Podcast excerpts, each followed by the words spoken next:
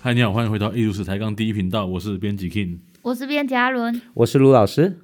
老师，我们上次聊过了古笨港的历史，还有它是一个什么样的城市。上次我们也有提到说，古笨港挖出来的这些遗物跟历史上的文献记载是扣合在一起的。那它对到底是哪些文物这么有代表性，能让我们辨识出这个时间感呢？经过我们的分析研究啊，这些大量出土的古代文物啊，大致上以陶瓷器为主。那这些陶瓷呢，因为它有年代可以被辨别出来，所以我们大概可以哦把这些瓷器啊。去分成不同的时代，你就可以看到它最早开始繁荣的时候是什么时候。比如说有一些青花瓷，它的那个年代，我们大概就可以确定是，比如说十七世纪后半的东西，就是清初的东西。是，哎，老师，我问个庸俗一点的问题，哦哎，这些挖出来的文物啊，嗯，时间最老最老的那一件是什么啊？目前我们看到哦年代比较早的这些，大概就是瓷器。哪一类型的青花瓷器瓷？青花瓷有些青花瓷，我们针对它的纹饰还有它的制作工艺的特征来看，是它可以上溯到郑成功那个时候郑成功那个时候啊，对这是十七世纪的，后半哦哦，实际的后半大概就是郑成功还有康熙皇帝那个时候，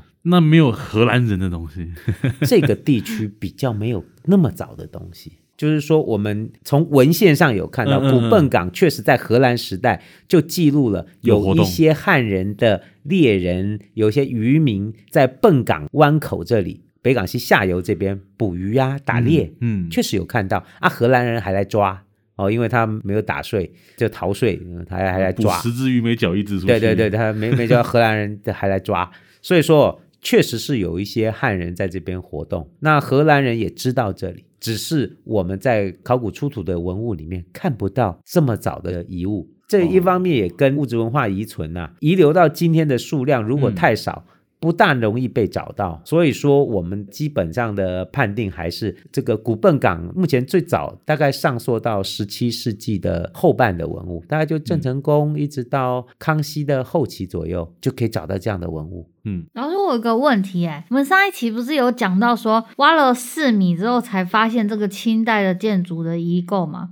是那所以说，如果我们要找到更早之前的，就意味着我们要再往下往四米更深的地方挖才有可能。理论上是理论上在更深的地方，也许有年代更早的遗物，但是哦，这个地区的地下水也是非常高的，所以说你挖没有多深以后，它的地下水就会上来，那就很麻烦了。你变成要一边把水抽掉，然后一边挖，那个就很难处理。哦，哦，所以当初放弃没继续挖，就是因为这个水淹进来的问题，这是个问题，就是说哦到最后你会在一个、水下考古，对，你会在一个游泳池里面做考古发掘，那很麻烦，听起来好像蛮好玩的哎、哎，一点都不好玩，挖死你啊！那那个坑是不是要更大一点点？对，所以说在这么深的地方，坑还要开得更大，开得更大要钱呐、那开玩笑。所以说、哦这些遗物呢，可能在更深的地方有更早的文物，但是呢，我们现在知道年代最有代表性的，在古笨港大概就是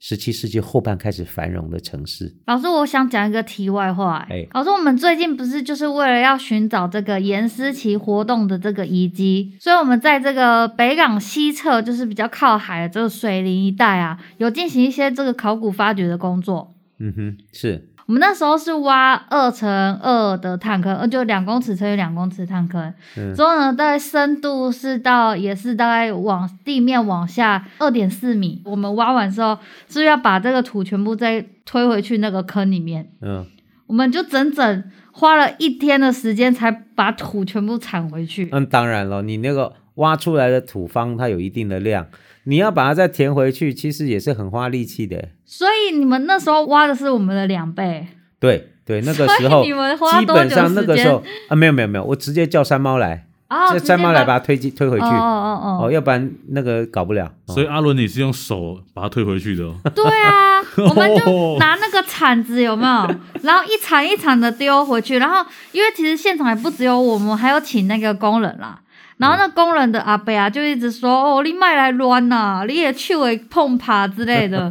对呀、你是女孩子来弄，就可能会手会磨伤吧。然后哦就一直开玩笑说，如果我们现在把东西丢下去，嗯比如说烟蒂啊，或者是是什么垃圾，那以后的人来考古之后呢，他们就会挖到沉积我们活动的这个痕迹耶。对了，所以嘛，烟蒂不要乱丢。对，哦烟蒂要捡起来丢到垃圾桶哦。对对对，所以你就知道，如果我们做很谨慎的考古发掘，我们确实是可以把这些出土的遗物区分成不同的时代，嗯来了解古代的台湾人、清代的台湾嗯哼人是怎么生活的。而且老师，你在定义你挖到文物的年代的时候，主要是靠你的专业去判断陶瓷的年代为主，还是依靠你在当初地层上发掘的记录，那个地层层层堆叠的关系为主？都有，都有嗯有，这两个是都很重要。对，如果是考古出土的文物，我们会特别重视它在地层的哪一个深度，在哪一个地层被找到，因为不哦同的地层也代表它被埋下去的时间是不一样的，是嗯有先后关系的。所以说这些文物大体哦，我们就可以拼凑出那个时代的生活的点点滴滴。哦，有哪些生活点滴？他们的文物可以说明他们吃的东西吗？可以，可以，真的啊、呃，用什么餐具来吃，我们都可以知道。好是酷哦！挖到一整锅火锅，哦，是挖到一大堆碗盘，好像每个人吃饭都跌倒，然后碗盘都摔到地上，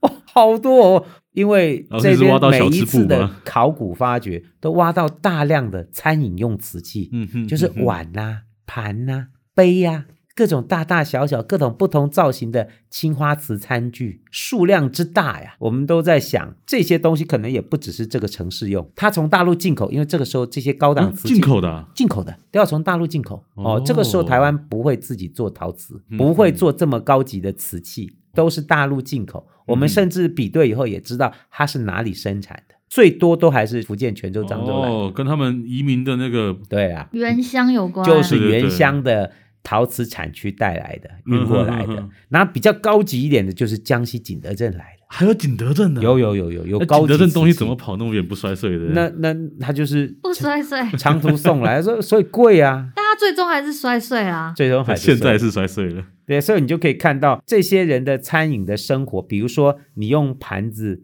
用碗，还有汤匙哦，嗯哦，有小的碗，有大的碗，然后不同的碗上面还有不同的纹饰，还有一些美感的特征，还有很贵很贵的碗，也有很便宜很便宜、很粗糙的碗。这个城市里面有有钱人，哦，有有钱人也有很穷的人。是因为有钱人会用像景德镇这样比较高级的瓷器，大体上是这样，就是说他的消费能力高，他用的瓷器就很好；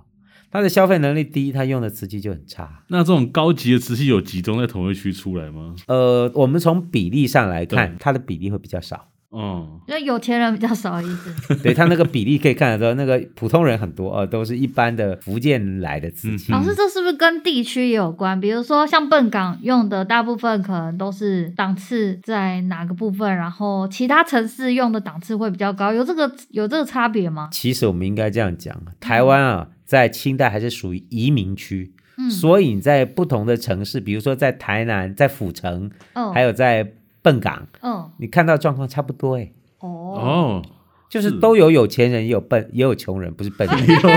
哎、小心说话小心说啊，不是笨人，是穷人，不不是是笨人。笨港 人。不 是哎，这笨港笨港人人啊，不，他不笨哦，他是笨港人，他不笨，先 说好。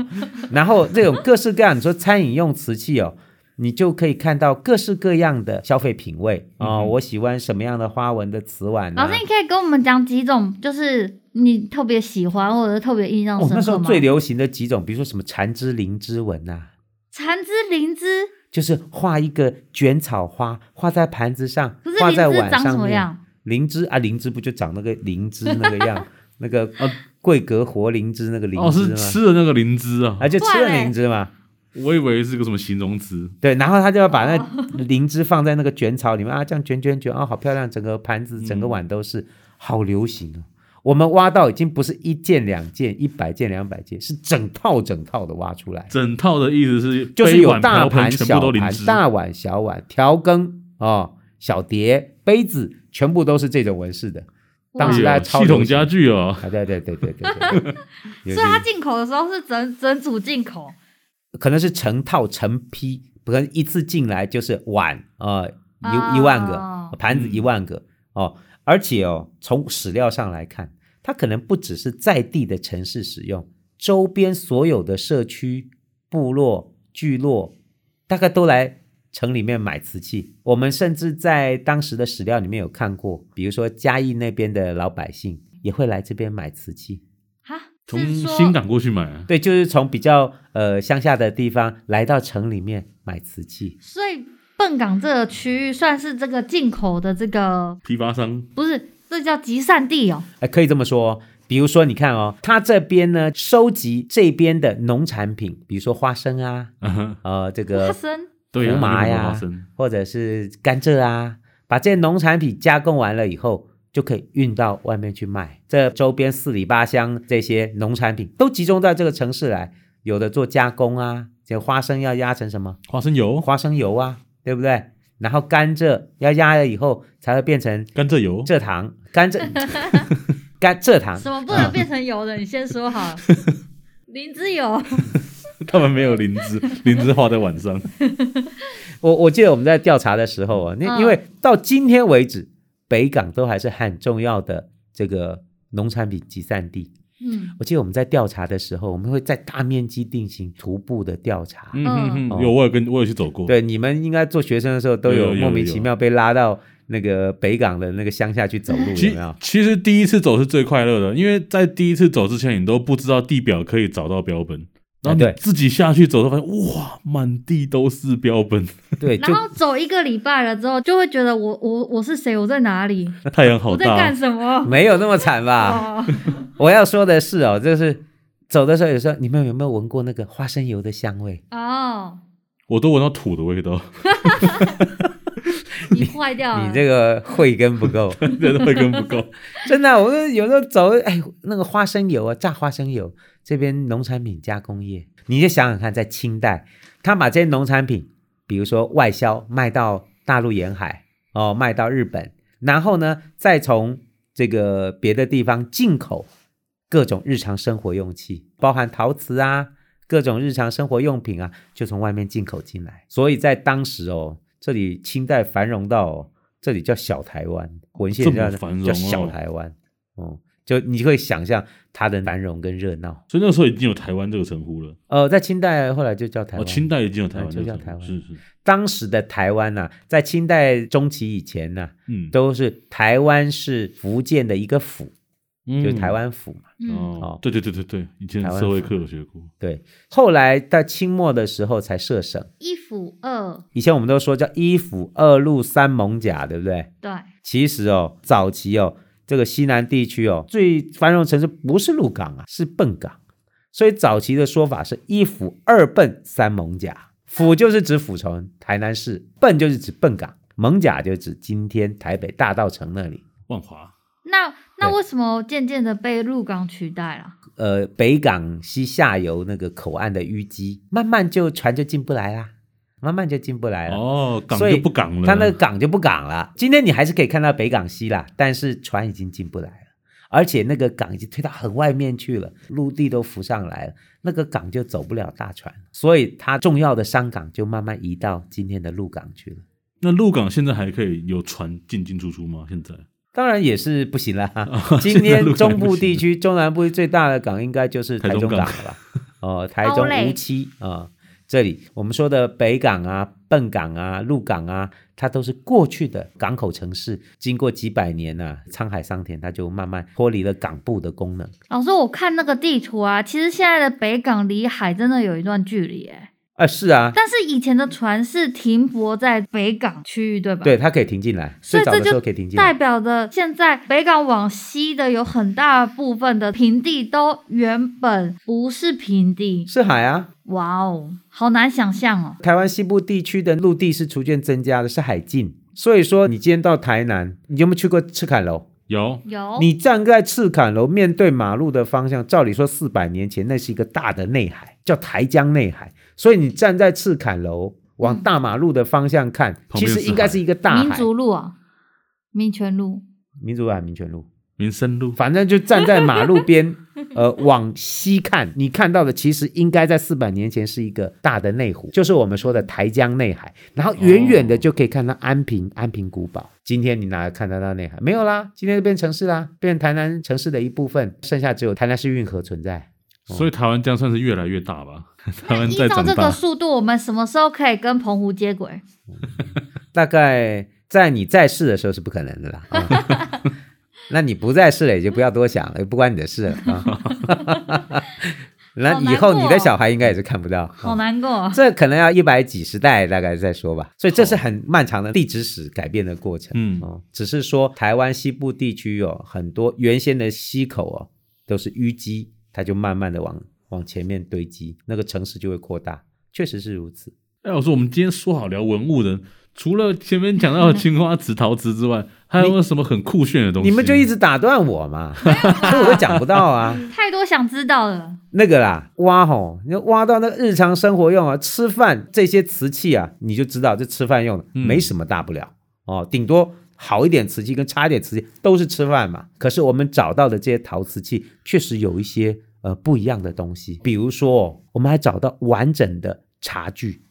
哦，吃茶的，我们之前不是讲到那个茶文化吗？对，对对，台湾功夫茶，哎很早就功夫茶，我们在遗址挖到是完整的整套的茶具、嗯哼，宜兴紫砂或朱泥壶，底下翻过来还有款的。那个茶壶不只是茶壶，还有专门配套的小茶杯啊、嗯，青花小茶杯，那还有专门配套的炉子、煎壶，就是烧水的水壶。咱台语叫诶给修啊，汉字写成急需，急就是很急的急，需就是需要的需，叫急需。这是日文吗？呃，日文也是这样叫，叫急需哦哦 g e s h o 啊，那是什么？就是烧水的壶，泡茶要热水啊，所以哦有一个小的炉子，然后上面放一个烧水的，带一个横柄的就是罐子专，门在烧水的这个专门在烧罐水子哦，对，所以说它是一整套的，还有茶盘哦，就我们说的茶海，嗯，你可以想象当时从闽南地区移民到这里的这些闽南的移民，他们。不只是来这边生活，他们也带来了闽南地区非常成熟的饮茶文化。就是功夫茶。从出土的这个瓷器，都可以很清楚的看到这种茶文化的这些茶具。除了喝茶、吃饭，就是饮食的部分之外，那还有没有什么精神生活或者是其他类型的东西呢？有怪怪的生活。怪怪的什生么叫活，怪怪的生哎活？你们知不知道清代后期那个鸦片战争听过没有？有有，呃，道光年间不是鸦英片国战人送争，鸦片进来，造成中国清朝在后期的时候吸食鸦片的那个习惯。嗯哼嗯嗯哼，哎，我们在古笨港挖到相当数量的抽鸦片的工具。哦，抽鸦片是什么工具啊？当时抽鸦片哦，对，它是有一个吸管，嗯 有一个吸管，有一个大的吸管，嗯跟那个树塑胶的皮吗一样，啊不是塑胶，但竹竹管， 嗯，竹管或象牙管，然后上面会有个吸食器，嗯陶的一个像球一样的吸食器。哦，哦，然后呢，就把鸦片一点点放在那个圆球状的陶器上，然后放到灯底下去烧，鸦片烟就这样顺着管子吸上来。哦，结果我们就挖到有一定数量的那个抽鸦片的吸食器，哦，我们叫鸦片烟枪头或叫哦烟锅啊，哎、还不少哎、嗯就表示当然吸鸦片的人还挺多的啊，鸦片烟那个枪头还各式各样的，有的还专门做成罂粟花的造型。你一看就知道一个花苞，哎，罂粟花，所以那个抽鸦片是抽的很厉害的，像这样的东西哦，都反映出这些抽鸦片的习俗已经渗到一般的日常民众的生活。鸦片本来啊不是毒品，是本来是入药，是一种药，嗯嗯嗯嗯减轻你的疼痛，后来就被拿来变成一种吸食的毒品，这都影响了当时的人的健康，而且连装那个鸦片膏的小罐子都找到。哦，哎呀，那个罐子还有不同的大小。然后我记得我最早整理的时候，翻过来看，下面还有墨书，用墨写的字，写什么看不清，很很吵。还是写那个主人的名它字，应该是写几两，因为嗯哦那个鸦片烟膏一点点装的小罐子，所以我们看到各式各样的这种小罐子拿来干嘛？装化妆品不对呀、这么小一点点，装个药也不对啊，那个盖子其实很大，装鸦片烟。你们一定会问我，嗯，老师，你你挖到那个操作手册吗？ 你怎么知道那个小罐子就是鸦片烟膏的罐子？你怎么知道那个吸食器就是抽鸦片的？是老师，你以前抽很多鸦片，你觉得可 能吗？我有那毛病吗？现在有鸦片吗？现在这现在管都制抽品大质麻了是不 对是？对啦，鸦片当然还是有啦。那金三角那个还是鸦片呢、啊金只是三角鸦片什被么啊其他各种 不知道。 哎，我们干嘛讲这个啊？各种毒品就取代了，倒是好。重点重点，我以前在南部地区有收集资料的时候，嗯，那个有老人家，刚好很偶然机会，我收集到那个罐子，我就问那个老人家，那老人家就跟我讲：“啊，你这吼、这得阿病哥的关那啦，哇哦你，甲我讲呢。”然后我那懂个、抽哦，我老那个人家标本我就请教他， 他就说：“这得阿病哥的啦，啊这吼、这都是吸食器呀、啊。”啊，他还教我这个怎么弄。他说他小时候看过，他是不敢承老人认家他小时候用过也没有那么老啦。 那小时候看老人家用，哦，哦，他就直接跟我讲。所以在那个我们在南部街慢慢发现这些东以前都认不出来哦。嗯，以前那你看那考古报大家乱写，嗯，哦那以前会叫它什么啊？以盒子前小盒子、那枪小头罐子总不会叫它小盒子了吧不明陶器， 不明陶器我就不知道嘛，就不明罂陶粟器啊花嘛，造型不明陶器，对，就不明陶器啊。可是后来仔细对起来哦，鸦片的枪头下面的洞大一点，上上面洞面一个小小孔，很清楚嘛。下面大一点的那个那个孔呢，要插就吸是管里去的插那个吸管的，擦鼻孔，插鼻孔，啊直接对插不着了我，然后上面那个小 孔就是塞鸦片膏的，它那个鸦片膏一点点就好了，一点点搓成球状，对，然后再拿针戳一个小孔，哇还要戳小孔，要透戳个气，是小不孔是？，然后把那个小孔的地方倒过来嗯放在烟灯上去烤，它那个鸦片烟就气化，鸦难片膏就怪气化我。们那个的遗物的那个鸦片的枪枪头上面有一些碳化的痕迹，有可能，确实是有可能。就是被使用过，对，这些应该是被使用过的哦，只是说它那个管子通常都不见了，嗯，因为管子可能是竹制品、有机材质，有机材质留不的下来。那如果是象牙或更珍贵的，它不会被丢弃，它可能就继续拿着嗯嗯，它不会被遗弃在垃圾堆里。唯一留下来那就是那个耗材，就那个枪头，用坏了就丢掉。哦，那枪换头个是新耗的就材好了哦，哎，那个东西各式各样的材质，鸦片烟盒啊，就抽鸦片的工具打开，它会有一排像这种的吸食器，你喜欢哪一个就装上去。所以说，考古资料可以让我们看到这些当时的清代的台湾人，这样也一些算生他活们的娱乐嘛？对，就是他们是日常生活的一部分了。那还有什么就是跟娱乐相关的？呃，我们居然还有挖到那个五子棋养鸟的鸟罐子，那个鸟笼旁边不是有一个小的鸟放食水给它鸟喝食水盒的？吗？我们有挖到青花瓷的鸟食盒，哇哦，好漂亮的一个弧形的小盒嗯子，它可以装水给小鸟喝。另外呢，我们还挖到，比如说各式各样的灯，油灯啊，啊，古各式代各样需的要油，古灯代啊，这个是城市的那个晚上夜间生活。哦，他们晚上还要开 party 这样，它开不开 party 我不知道了， 至少就夜间照明是需要的，嗯所以哼还发现各式各样的油灯，啊，可以挑灯夜战，各式各样各样的油灯，嗯还有烛台，所以以前的 party 就是有一个人在那边控制那个油灯的明暗， 对对对对对，就哦，是这样诶暗啊了，哎，啊，亮没了，没没没，这个我们发现不只是只有一个灯蕊的， 就是嗯几爬会，还有发现就是三个蕊，一个油灯有三个蕊可以点燃，等等老就师，是那个超亮型的油灯，它是用蕊，所以它不是蜡烛，它是油灯，油灯是倒油灯啊油进去的哦，烛台是烛台，那两个不一样啊，哦，油灯是装油，然后那个蕊燃烧那哦，个接蕊出。来是不是？啊，接出来，嗯然后那个蕊燃烧嗯就会有火焰。哇，那哦那个三孔油灯那个控制灯光的人会比较忙一点。对，它就啊对这样对转。对，而且哦，我们在古笨港发觉，我们挖到很完整，都拼得回来。我们挖出一个完全完整哦的所以原本是碎掉的，碎掉的啊。然后把那个碎片一片一片拼起来，然后就发现它是一个完整的油灯哦。对，没错，哇哦以前在其他的遗址都挖到破成一小块或者嗯碎的，你拼不回来。我们在古笨港挖到完整的三个油灯的灯嘴，然后可以燃烧，那他们那个油灯是用什么油啊？花生油吗？他们在都可以啊用的。花生油也是 OK 啊。不是有一个打油诗吗？怎么打油诗小老鼠上灯台偷油吃下饭，抱歉， ？OK， 好冷，哈哈哈。那小老鼠吃花生我以为里油，面会讲到什么油啊，但是好像好像没有。我们挖不到油，好不好？笨港地区不是是产这个花生生油吗啊，所以我刚才问也花生许油吧啊，。对啊，也许吧。只是说我们挖不到油啊。说的也是，我们只能挖到破掉的灯。还有另外一方面，因为这里嗯啊，那个周边一定有很多的种甘蔗，然后这嗯边就是蔗糖加工业，所以我们挖到大量的糖漏。哦哦，糖漏我们之前讲过嘛，以前有一期讲过糖漏，我们有一个发掘的探坑，可能是制糖的作坊，厚厚一层，密密麻麻的糖漏碎在那里。如果对制糖有兴趣的听众，可以回去听我们第十六期，我哦，是们哦，有详细的哇，你连奇数都记得，甜甜的故乡，对对，就是对糖对漏，我们挖到没错大量的糖，所以古笨港以前还是那个糖的加工业中心呢，加工完了以后再输出。古代台湾早期制糖业是很很发有达利润的产业啊，哦我记得以前小时候社会课都有讲到啊，国外来台湾都要买糖嘛，日本人进台湾也爱买台湾的糖。啊台湾糖那时候销售量很大对，从荷兰时期就这样，嗯哼哼哼，所以古笨港也是很重要的蔗糖的加工生产出口区。我们之前还有办过一个展览，就是关于古笨港。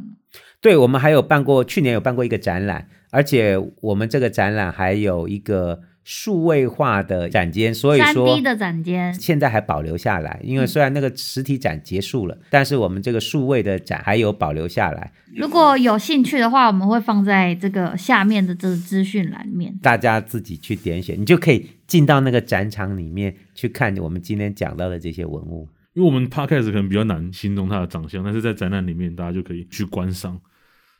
那我们这一期节目在这边告一个段落，我们一六十抬杠第一频道下礼拜再见。拜拜。拜拜。